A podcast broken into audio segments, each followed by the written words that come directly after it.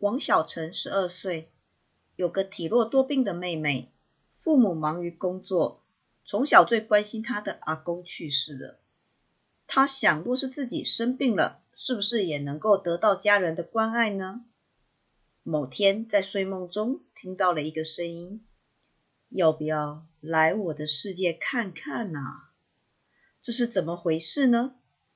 请球球来告诉我们这个故事。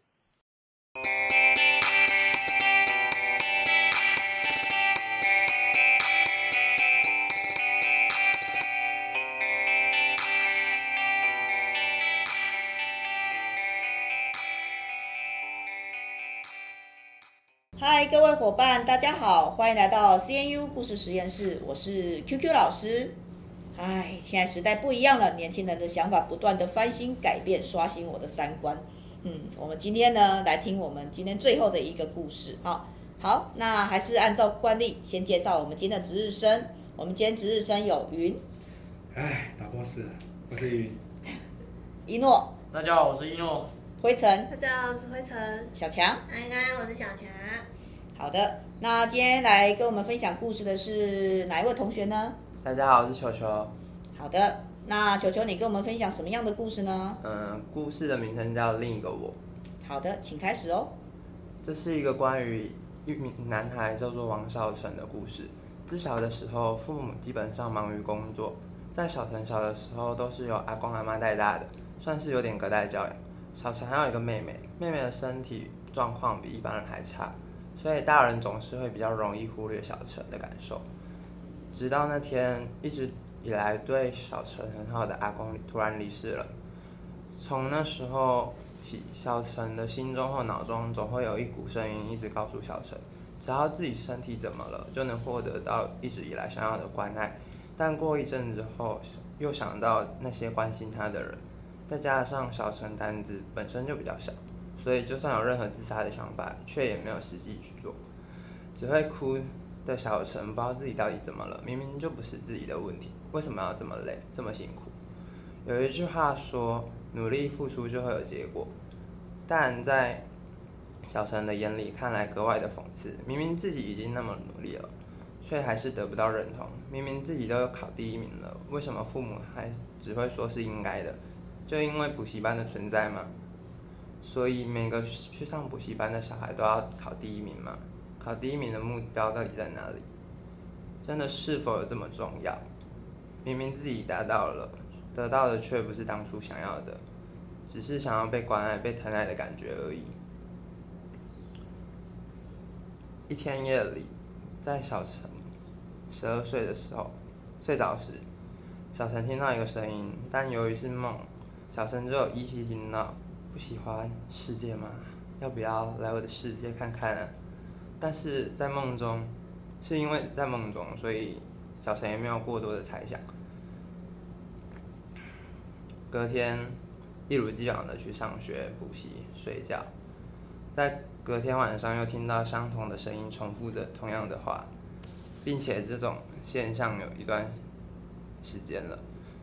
有一天晚上，小陈又在梦里听到了那个声音，并回答道：“带我去看看你说的那个世界吧。”生命之声听到后说：“只要你闭上了双眼，拍一下手后，睁开眼就会到那个世界了。”小陈这时候急着问道：“那要怎么样才能回到原本的世界？”生命之声回答道：“只要凑齐七颗不同颜色的 M&M 巧克力，就可以回到原来的世界了。”小陈一脸疑惑道：“七颗颜色不同的巧克力？你是不是在骗我啊？而且我又不知道怎么找到巧克力，只要凑齐就好了嘛，不需要其他仪式嘛？”神秘之声回答道：“其实是骗你的，想要回来，只要再次紧闭双眼，然后拍一下双手，就可以回到原本的世界了。”小陈点点头回答道：“谢谢你。对了，我还不知道你的名字呢。”神秘之声说：“你不需要知道我的名字，到时候我们俩相遇，你便会知道我的名字了。”从这一刻起，小陈开始了两个世界的通行。一天，小陈在房间闭上了双眼，拍拍下了双手后，再次睁开，周围的景色还是像平常一样。心想：我是不是被骗了？再看了一下手机上的时间，竟然是早上。小陈太惊讶了，因为他闭上眼睛的时候是晚上，他便跑下楼查看一下。虽然整体看起来都一样，但却有细小的差距。比如说，嗯，我们家原本有四个小朋友，怎么剩我一个了？在原本的世界，有一个和自己真宠爱的妹妹，时常被家人孤立，自己常常一个人，有什么事情都不能说，所以渐渐的，小陈都会把事情藏在自己的心里。小陈子此时跑去门外看了看，了解了这世界后，知道了这建筑物是一样的。他所记忆的一些朋友或亲人，并不是原本想的那样，便一如既往的去上学了。在上学的途中，有人向他打了招呼。回头，小陈回头看，是他上学时的好朋友小袁。小袁是个读书能力好、能和小陈合得来的好朋友。小陈回，小陈。小陈回头看，嗯，从出生开始，他们就是密不可分的死党。小袁发现了小陈和往常不一样的地方，开口询问：“怎么了吗？遇到什么事了？”于是小陈询问了下小袁：“在你眼中，我看起来像哪种人？”小陈若有所思，小袁若有所思的回答道：“哪种人？”小陈平时性格都大大咧咧的，成绩又好，体育也不错，对朋友也很好。重点是身旁的女性友人还不少呢，令我有些吃醋。小陈想了想，自己平时有这么好吗？奇怪了，小袁的成绩不是比自己还好吗？此时，小陈心中有个大胆的假设：会不会这个世界只有人物一样，但性格却是完全相反的？小池小陈抱持着这种怀疑的心态，和小袁一起去上学了。小陈经过一整天的课，然后回到家，得到以下的结论：在这个世界，性格和自己原本所认识有些差距，而自己印象中的那些人也有许些许不同，但是却没看到这个世界的自己。难道？小陈默默的对于那个神秘的声音有所怀疑。为了印证自己所想的是否正确，于是闭上了双眼，拍了一下手。回到熟悉的床铺，看了一下墙上的时钟，上面显示早上七点三十分。小陈心想，回到原本的世界了。下午准备吃早餐，那早餐出门时被妈妈拦下来问：“昨天还好吗？学校有发生什么事情吗？”小陈敷衍的回答道：“没事啊，一切都很好的。”咬着早餐便出门了。路上看见平时的好友投来异样的眼光。小陈并无过多的理会，一路上赶着上学，因为小陈心里想的是某件让他非常在意的事情。到了晚上，吃完晚饭后，随即就上床睡觉了。闭上眼，那个神秘声音便传来道：“好玩吗？我的世界和你的世界有什么差别吗？”小陈并无多说，开口问道：“你是不是我？正确来说，你是不是在另外一个世界的我？”神秘之声回答道：“竟然花了一天的时间就知道我是谁，没有错，我就是你，你也是我，但我们之间却有相似却不同的地方。比如说，我拥有你想要的一切，而你却是一个一无是处的我。这样你满意了吗，王小晨？”原本的小陈思考了一下，说：“你为什么要这样？这样做对你来说有什么好处？而为什么需要完成指令的是我，不是你？”另一个小陈回答道：“我非常聪明，这个你知道。所以我在某天去了图书馆增加知识时，意外看到了一本书，名字是《平行世界》，里面叙述了，其实并不是只有一个世界，而是有一个主世界和多个附属的世界。只有主世界的那个人能操纵其他世界人的去处，而目前我知道。”的只有你这最主要的王小陈，而是否有其他的王小陈，这我就并不知道了。毕竟说穿了，我也不过是你的一部分，只是总体略胜于你罢了。所以说，想在哪个世界穿梭是你的自由，这我管不着。所以尽情去享受吧，王小陈。说完这句话后，另外一个世界的王小陈的声音便不见了。此时，小陈心想。可以自由的穿越，为什么是自己？难道这里面还有什么秘密吗？还有什么是自己没有理清的吗？抱持着这种想法，闭上了双眼，拍下了手。眼睛睁开后，又是来到了另一个世界，一边观察这个世界，一边思考着是在什么时候如得到如此逆天的能力。思考到一半的时候，看了下时钟，居然要迟到了。小陈心想：快点从床上起来，不然会迟到。因为平时的小陈是个不会迟到的乖小孩。小陈快速穿上了学校的制服，迅速下楼后，看看着父母悠闲的吃着早餐，便随手拿了块面包，准备要去上学了。要开门的时候，听到了爸爸说：“小陈啊，今天要去哪里？”小陈便着急的回答道：“要去学校，再不出门的话要迟到了。”爸爸说：“爸爸笑着说，今天是假日呢，你忘记了吗？”小陈尴尬的回答道。原来是假日啊！平常上学都上到不知道是星期几了，于是尴尬的跑回房间换了一身休闲的衣物。换完衣物下楼享用完早餐后，妈妈似乎也发现了小陈和平时不一样，开口回答道：“怎么了吗？校园发生了什么？不用勉强自己要拿高分哦，只要小陈快乐就好了。”听到这句话。之后若有所思的想了想，在一旁一边想的同时，一边快速的把饭吃完，随后跟父母说自己要在房间休息一下，有什么事情的话敲门就好了。小陈便快速的回到了房间，仔细想了想另一个小陈出现的时机和自己的关联到底在哪里。毕竟虽然说另一个小陈说法不一定是对的，且另外一个小陈为什么对自己那么了解？而自己对另一个他却没有任何的想法。经过深思熟虑的思考后，小陈默默推出了一个假设：会不会只有我在绝对完全没有任何想法？经，会不会在绝望或者是有负面情绪的时候才会过出其他事件呢？不然为什么另一个小陈出现的时机点异常的古怪？而且另一个世界也很奇怪，为什么什么事情总是照着自己所想的去进行？该不会这个世界打从一开始就不存在，而是借由某种方式呈现的？在这么思考的同时，突然想到如何去辨认另一个小陈是否说的是真话的证据。